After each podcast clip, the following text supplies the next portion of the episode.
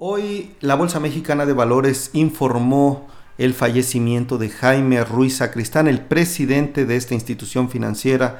Hoy con esta lamentable noticia amanecemos y enviamos nuestras condolencias a la familia. Mi nombre es Miguel Payares, periodista de negocios, y aquí te presento algunos puntos que no conocíamos sobre este destacado empresario. En primer lugar, Jaime Ruiz Sacristán tenía un gemelo, Carlos Ruiz Sacristán, que actualmente es presidente de la compañía Yenova, que cotiza en la Bolsa Mexicana de Valores y participa dentro del sector energético.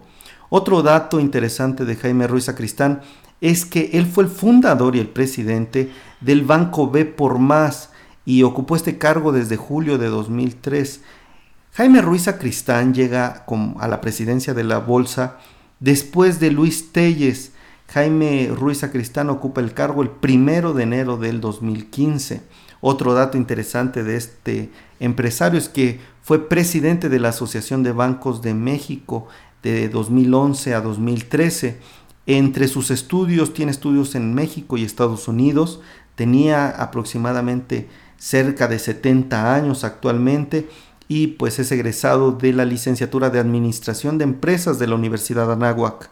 Otro punto interesante es que en 1992 participó como directivo de Grupo Financiero Vital, no sé si ustedes recuerden esta institución financiera, ahí también fue eh, director general, director general adjunto, miembro del consejo, y este empresario ha participado en diferentes consejos de administración, desde empresas como Mexiquema, ahora Orbia, Grupo Financiero B por Más, desde Inmobiliaria CCI, Combustibles del Bajío.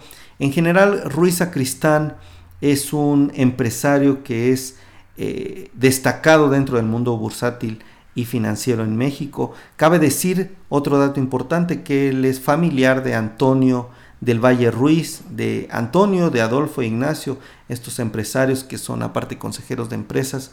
Y bueno, con esto me despido amigos, esta es mi contribución para conocer un poco más de este destacado empresario Jaime Ruiz Sacristán, de quien hoy se anuncia su fallecimiento por el tema del coronavirus.